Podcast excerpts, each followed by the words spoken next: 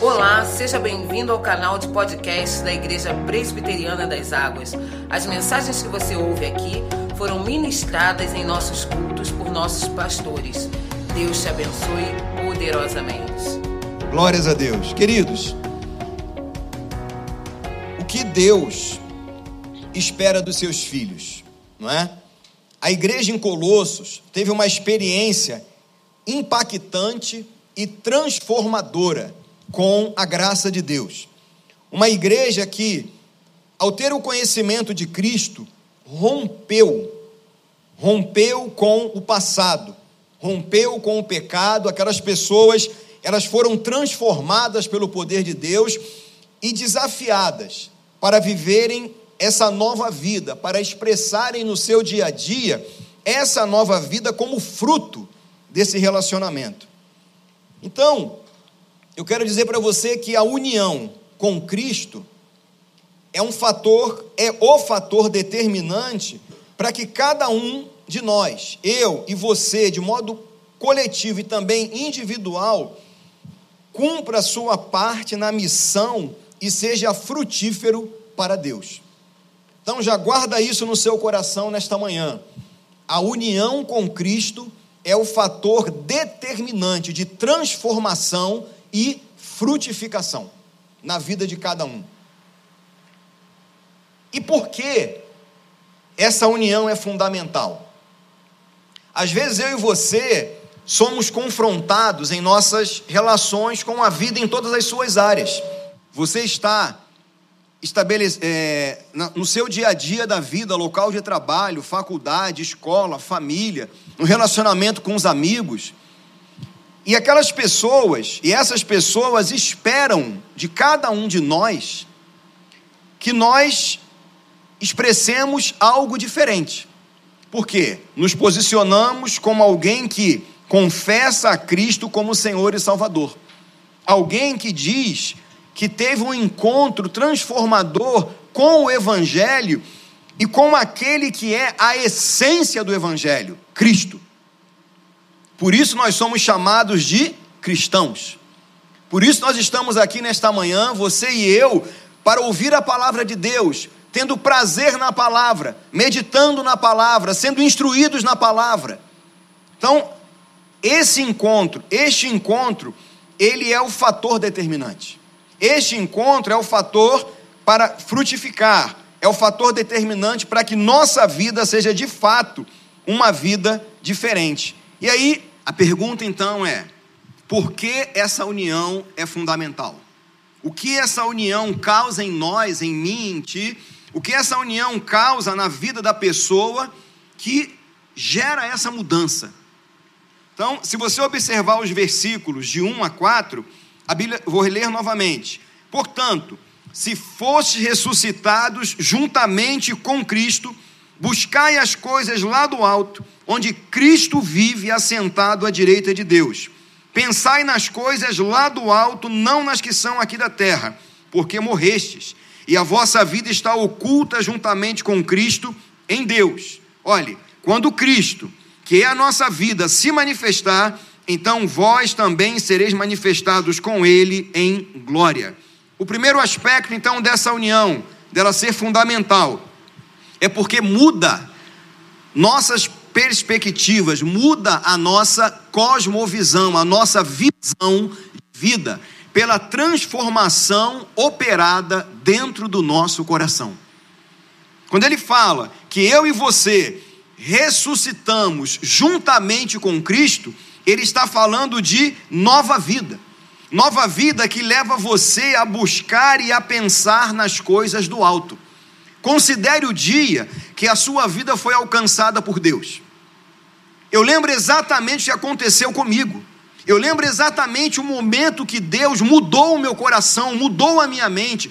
Ou seja, o momento que Deus me converteu pelo Espírito, que mudou o meu coração para eu viver para Ele.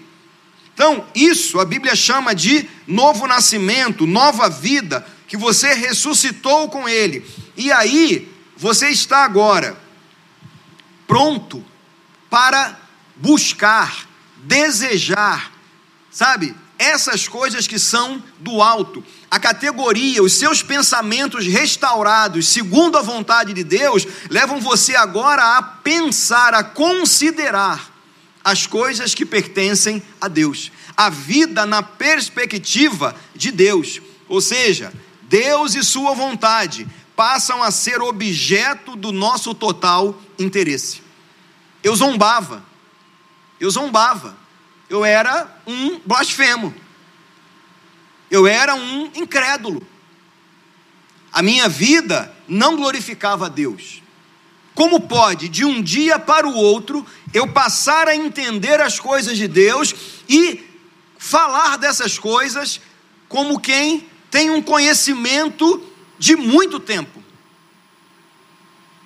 Isso só pode ser obra de Deus, essa nova vida que foi gerada em nós, em cada um aqui, pela ação secreta do Espírito Santo. Então a Bíblia está dizendo: se você ama o Evangelho, se você deseja viver integralmente a missão de Deus no seu dia a dia, entenda isso: algo em você mudou, a vontade de Deus agora é objeto do seu interesse, mas isso é fruto do coração que passa a sentir essa necessidade, viver para Deus, viver a vontade de Deus.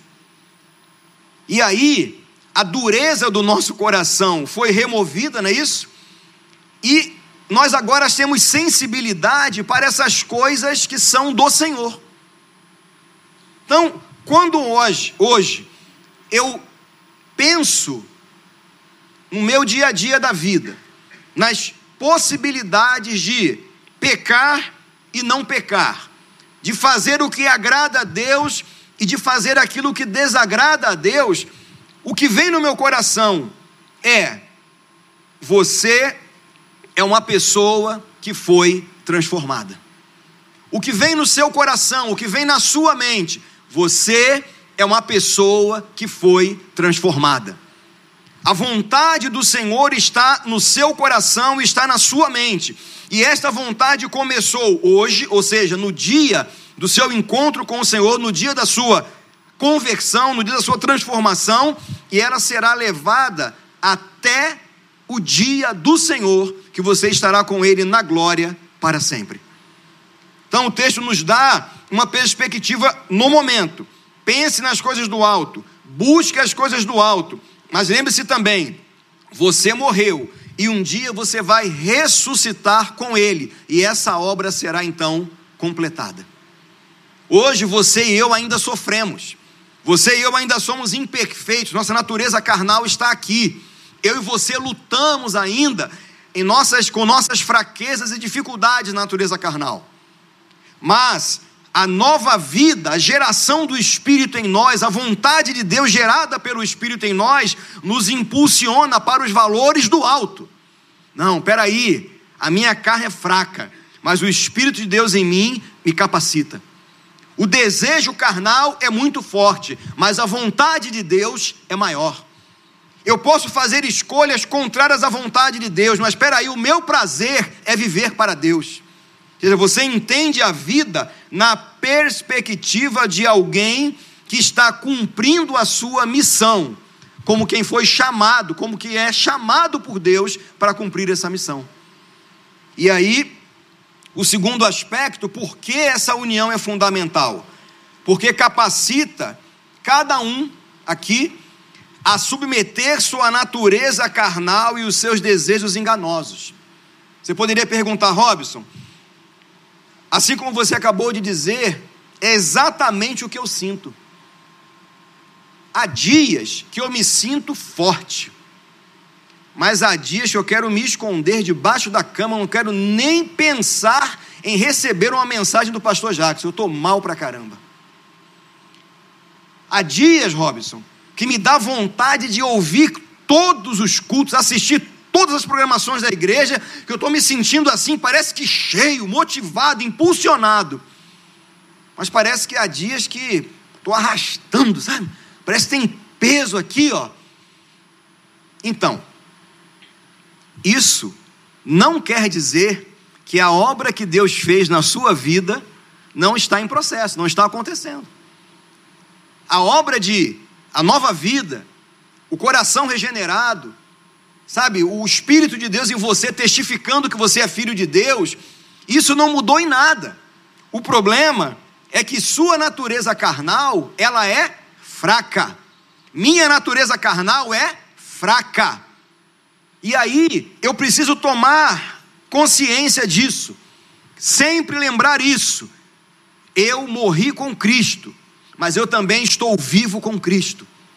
Deus mudou a minha história. Então, a partir daquilo que Deus operou em mim, eu posso viver amando o Evangelho, fazendo a missão, cumprindo a vontade do meu Deus, porque o meu Deus me sustenta nas minhas fraquezas.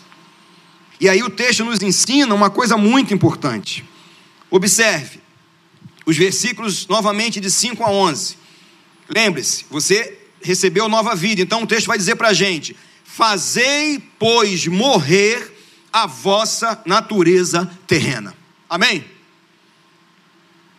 Fazei, pois, morrer a vossa natureza terrena. É um imperativo. O Senhor está dizendo: uma vez que vocês entenderam o que eu fiz em suas vidas, uma vez que você tem a consciência da mudança que foi operada no seu coração, na sua mente, pela ação do Espírito, você agora tem autoridade para subjugar a natureza carnal.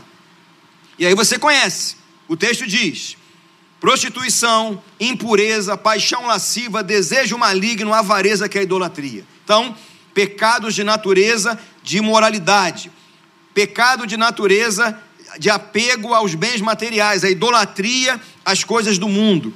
E o texto vai dizer: por estas coisas, versículo 6, é que vem a ira de Deus sobre os filhos da desobediência. Você hoje não é mais um filho da desobediência, você é filho da obediência, regenerado pelo Espírito Santo, para viver em comunhão plena com Deus e fazer a vontade de Deus. Logo, essas coisas que ele está dizendo aqui, da natureza carnal, não aprisionam mais você, não são mais dominadoras sobre sua vida. Você não deve nada à sua natureza carnal porque você não é mais escravo do pecado. Ele diz no versículo 7: Ora, nessas mesmas coisas andastes vós também, noutro tempo, quando vivieis nelas. Passado. As coisas velhas, para o apóstolo Paulo aqui, passaram. Deus, pela ação transformadora do Espírito, mudou a sua história. Então, o que Deus está pedindo de nós, Ele mesmo nos capacitou para que nós façamos. O que Deus pede, que nós façamos a Sua vontade, que nós vivamos como sal da terra, como luz do mundo. O que Ele manda para nós aqui, em Sua palavra, como imperativo, como indicativo para o nosso dia a dia, Ele mesmo nos capacitou pelo Espírito para que nós vivamos. Você não é mais um prisioneiro do seu passado. Então a sua vida hoje pode e deve corresponder plenamente à vontade de Deus. Versículo 8: Agora, porém, despojai-vos igualmente de tudo isto. Olha, ira, indignação, maldade, maledicência, linguagem obscena do vosso falar. Não mintais uns aos outros, uma vez que vos despistes do velho homem com os seus feitos, e vos revestistes do novo homem, que se refaz para o pleno conhecimento segundo a imagem daquele que o criou, no qual não pode haver grego nem judeu, circuncisão nem circuncisão, bárbaro, cita, escravo, livre, porém, Cristo é tudo em todos. O que é isso? Isso mostra para nós, meus irmãos, que a nova natureza, ou seja, o que gerou, o Espírito de Deus que gerou em nós a nova vida, ela é incompatível com uma vida de pecado, é incompatível com um testemunho de contradições. Então eu e você recebemos o que? Primeiro, Deus tirou as vestes velhas, nós fomos desvestidos. aquela roupa que nos envergonhava, aquela roupa de pecado, aquela roupa de humilhação, Deus tirou. E Deus então fez o que? Nos revestiu, nos deu uma nova roupa, que é a roupa de Jesus, que é o revestimento em Jesus, que é essa nova vida em Cristo, apesar da natureza carnal estar aqui, apesar das fragilidades do velho homem. E ele nos capacitou, por causa desta transformação, para nós vivermos a Sua vontade em nosso dia a dia. Então, no momento que eu e você somos desafiados, como eu falei no início, somos confrontados, geralmente por desejos enganosos da natureza carnal, por nossa própria cobiça, não é? Concupiscência dos olhos, concupiscência da carne, soberba do mundo. Tudo isso que não procede do Pai, mas do mundo. Nós temos que considerar o que Cristo operou em nós, permanece e é o sustento para que nós frutifiquemos para Deus. Nenhum de nós aqui, nenhum de nós, cada um de nós aqui, está livre dessas inclinações carnais. Você muitas vezes, como uma pessoa que no seu dia a dia vive e quer viver também essa, encarnar o Evangelho na sua prática de vida, às vezes a pessoa compartilha com você um drama que você fala assim: puxa vida, eu também sofro com isso. Você não fala para a pessoa, mas dentro de você acende logo uma luz, né? Rapaz, o cara está falando de uma dificuldade relacional com a esposa, com os filhos. O cara está falando de uma dificuldade em relação a tal tentação, a tal situação, e eu passo pela mesma coisa. Isso dá uma balançada, né? Mas não é para você desistir. Não é para você se entregar a esse pensamento, ai meu Deus, eu não presto para nada mesmo, sabe aquela coisa de autocomiseração, sabe aquela coisa que distorce completamente a imagem de Deus na sua vida. É para você reconhecer como Paulo, olha, eu sou o principal dos pecadores, mas em mim o principal Cristo evidenciou a sua completa longanimidade misericórdia para que eu servisse de exemplo a todos. Então, a minha suficiência não é minha, a minha suficiência vem de Deus. E eu vou viver para o meu Deus. Sabe, quando você é confrontado, quando eu sou confrontado, isso é bom, porque a prova é para que nós sejamos evidenciados aí, provados e aprovados como servos de Deus que vivem para a glória de Deus. Se alguma coisa estiver fora de eixo aqui, fora do encaixe, Deus vem com seu ajuste fino. Deus vem com a sua palavra e trata o nosso coração. Deus vem pelo seu espírito e redireciona a nossa vida. Então, você não vai deixar de cumprir o que Deus quer para a sua vida, porque a sua natureza carnal fica gritando, como que reivindicando você de volta. Paulo disse aos Romanos: você e eu não devemos nada, nada à nossa natureza carnal. Está no capítulo 8, depois você leia com calma. Não somos mais escravos, nós somos agora filhos de Deus. Então, o efeito da união, qual é o efeito da união? Primeiro, é o prazer em Deus que leva a pessoa, você, a não querer viver mais nas práticas da velha natureza. Você entendeu? O efeito da união é prazer em Deus.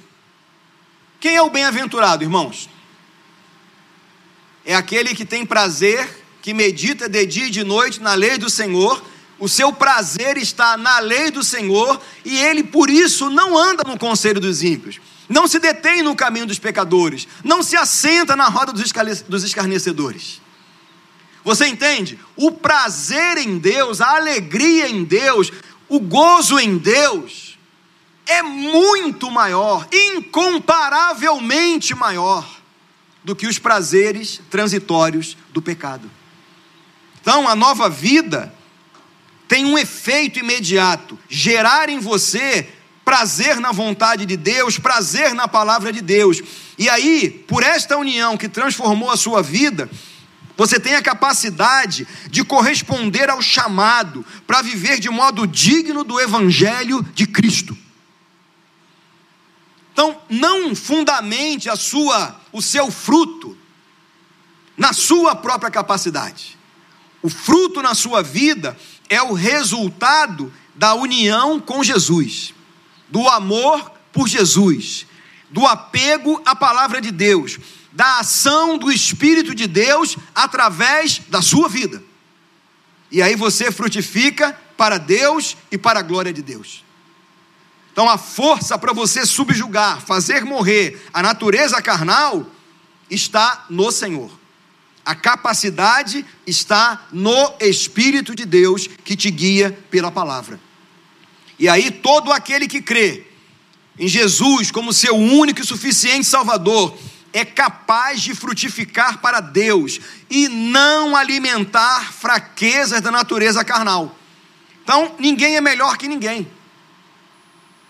Eu estou aqui falando para você, eu sou tão fraco como você. Não existe aqui ninguém melhor que o outro. Por isso que Paulo fala: não tem cita, não tem bárbaro, não tem judeu, não tem circuncisão, não tem incircuncisão, não tem gonçalense, não tem niteroense, não tem carioca. Todos somos pecadores, todos somos fracos, todos dependemos da graça de Deus. Agora, quando eu entendo que Cristo é tudo em mim, aí isso muda. Quando eu entendo que Cristo é a razão da minha vida, o motivo da minha canção, quando eu entendo as coisas que eu estou cantando aqui, quando eu entendo que a minha vida é uma vida para a glória de Deus, esta é a hora da adoração, a minha vida é para Ele, eu renuncio às coisas do mundo, eu vivo para Deus. Ah, aí sim, quando eu estou fraco, aí é que eu sou forte, porque o poder se aperfeiçoa na fraqueza. É importante nós termos isso em mente.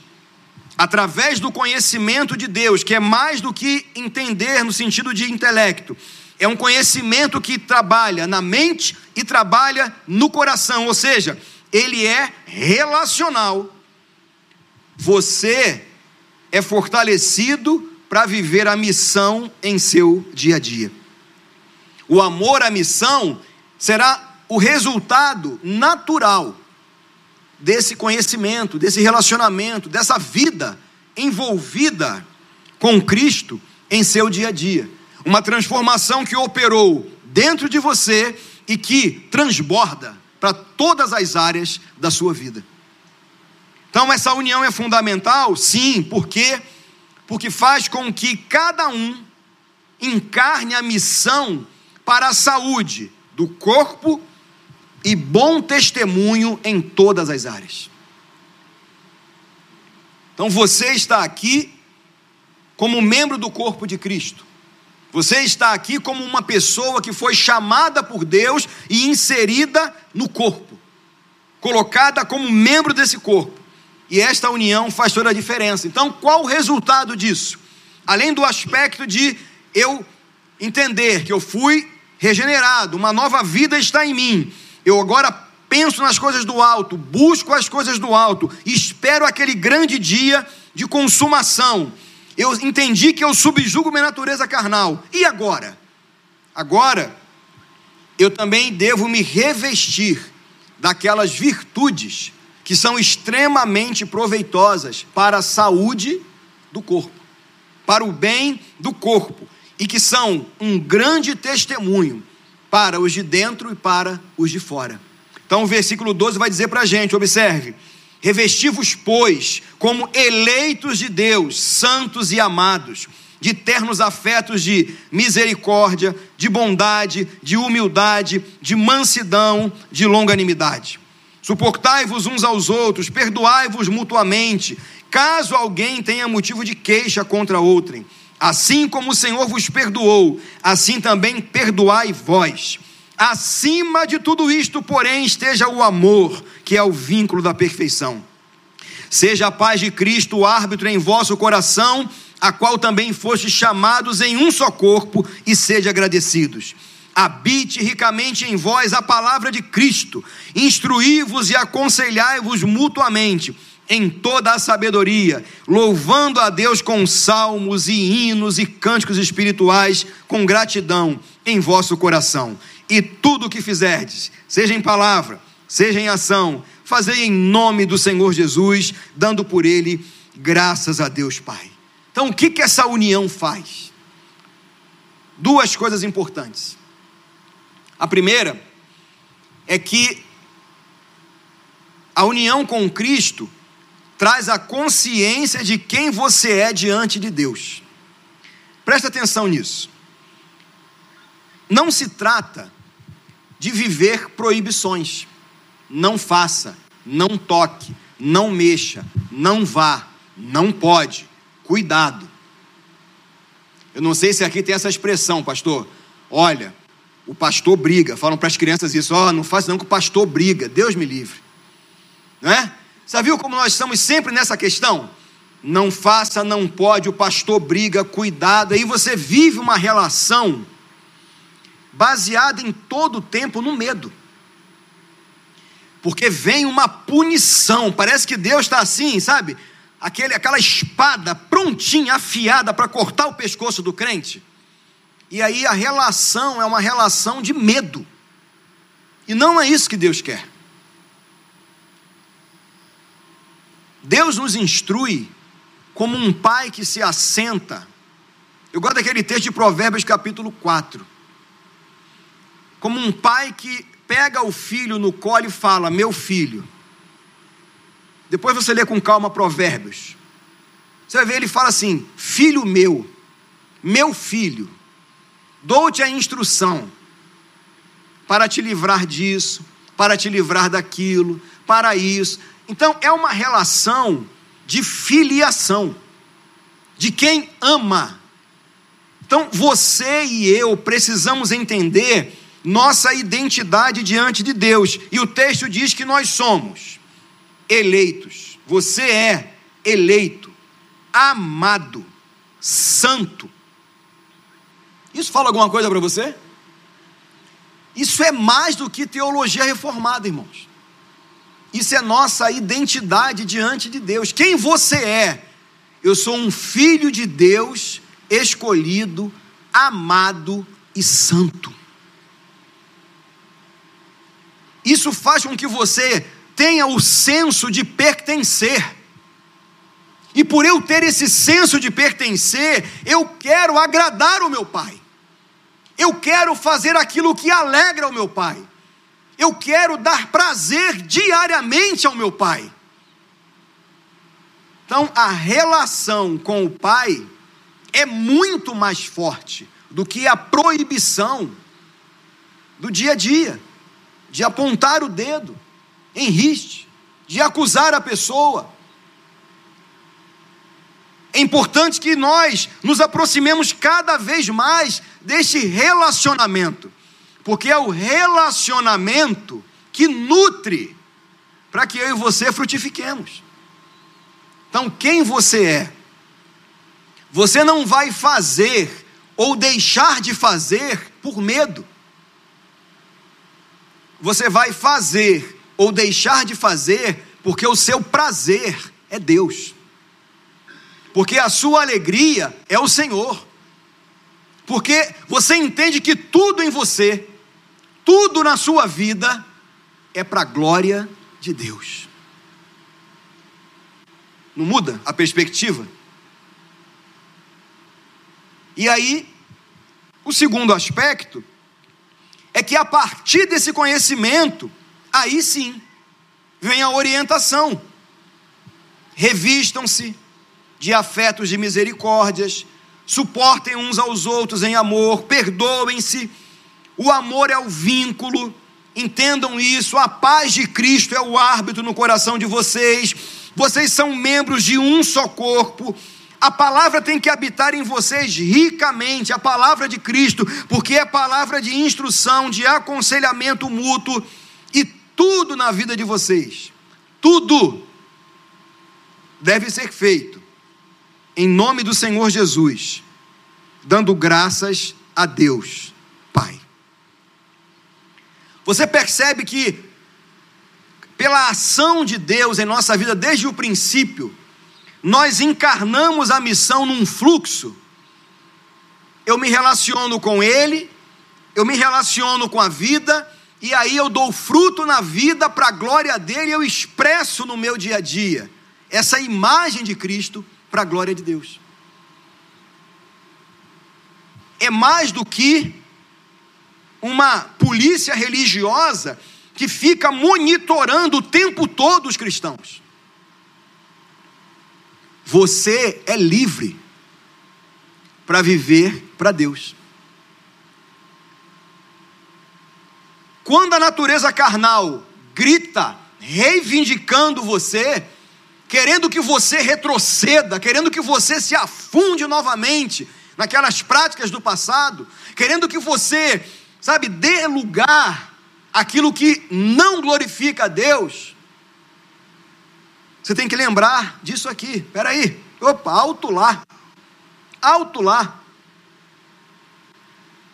Eu pertenço àquele que é o Pai das luzes, em quem não pode haver variação ou sombra de mudanças. Espera aí, eu sou filho, amado. O meu prazer está no meu Pai. O meu prazer está na palavra do meu pai.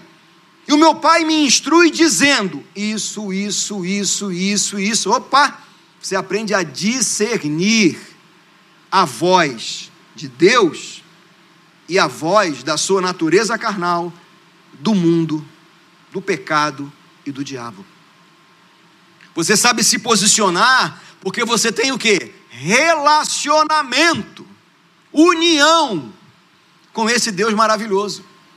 E aí a missão flui pelos seus poros. Faz sentido para você isso? Flui pelos seus poros. Então, não há necessidade de ficarmos super preocupados com o, que, que os jovens da igreja estão fazendo.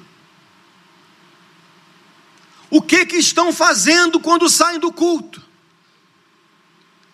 O que, que os adolescentes estão fazendo? Meu, e os adultos? É a mesma preocupação.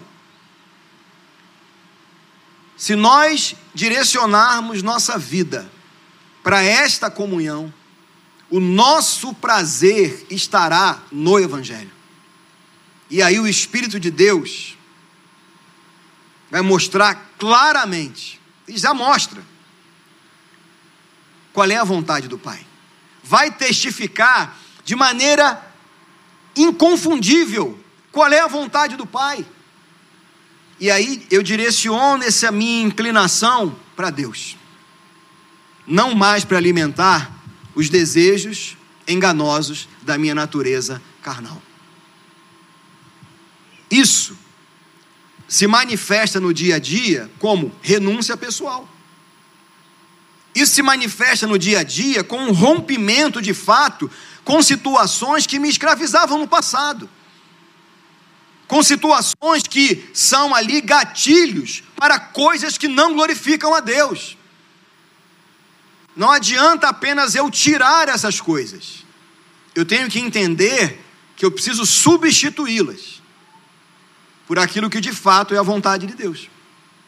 Aí pronto encaixou ali a vontade de Deus, eu tenho muito mais forças para resistir. E eu finalizo dizendo a você o seguinte: amar o Evangelho é viver a missão e o chamado para cada um que está unido a Cristo.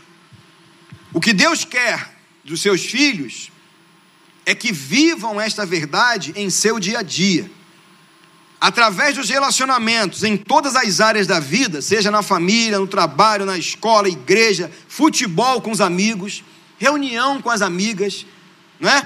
Bate-papo informal, redes sociais, ou seja, em tudo mesmo, meus irmãos, em tudo. Nós somos um povo que deve encarnar a missão. O que você é você é aqui no lugar de culto, através da rede social, os que estão nos assistindo, que estão também no culto, você é em todas as áreas.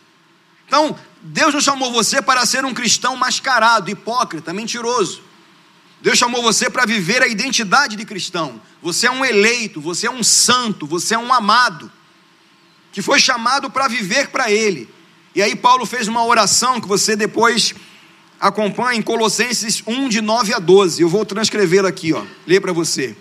Por esta razão, também nós, desde o dia em que ouvimos, não cessamos de orar por vós e de pedir que transbordeis de pleno conhecimento da Sua vontade, em toda a sabedoria e entendimento espiritual, a fim de viverdes de modo digno do Senhor, para o seu inteiro agrado, frutificando em toda boa obra e crescendo no pleno conhecimento de Deus, sendo fortalecidos com todo o poder, segundo a força da sua glória em toda a perseverança e longanimidade, com alegria, dando graças ao Pai, que vos fez idôneos, a parte que vos cabe da herança dos santos na luz. Meus irmãos, isso aqui é uma oração. É uma oração de Paulo pela igreja de Colossos. Esta mesma oração é a que eu faço nesta manhã, pela igreja de Deus que se reúne neste lugar. Por nós, cada um aqui, crescer nesse conhecimento, para que frutifiquemos para Deus e em tudo nosso testemunho seja para a glória de Deus com ações de graças. Amém? Deus eterno, Deus maravilhoso e fiel à Sua palavra. Nós bendizemos o Teu santo nome, que ouvimos da tua parte por tua palavra nesta manhã. Submetemos ao Senhor o nosso coração, entregando nossa vida, para que o fruto da nossa vida redunde na tua glória sempre, no teu louvor sempre. Pedimos perdão pelos nossos pecados e reconhecemos as nossas fraquezas. Ao mesmo tempo, Senhor, nos entregamos em tuas mãos, para que, fortalecidos pelo teu espírito, guiados pelo Senhor, tenhamos dia a dia prazer no Senhor, na tua palavra, na tua vontade e a nossa vida expresse, ó Deus, o fruto agradável ao Senhor, que glorifica o teu nome, que redunda tão somente na exaltação e na glorificação do nome daquele que é santo, o Senhor Jesus Cristo. Te louvamos, Pai, e pedimos que o teu Espírito testifique no coração de cada um aqui a tua vontade para que o teu nome seja glorificado. Oramos assim em nome de Jesus. Amém, Senhor. Amém.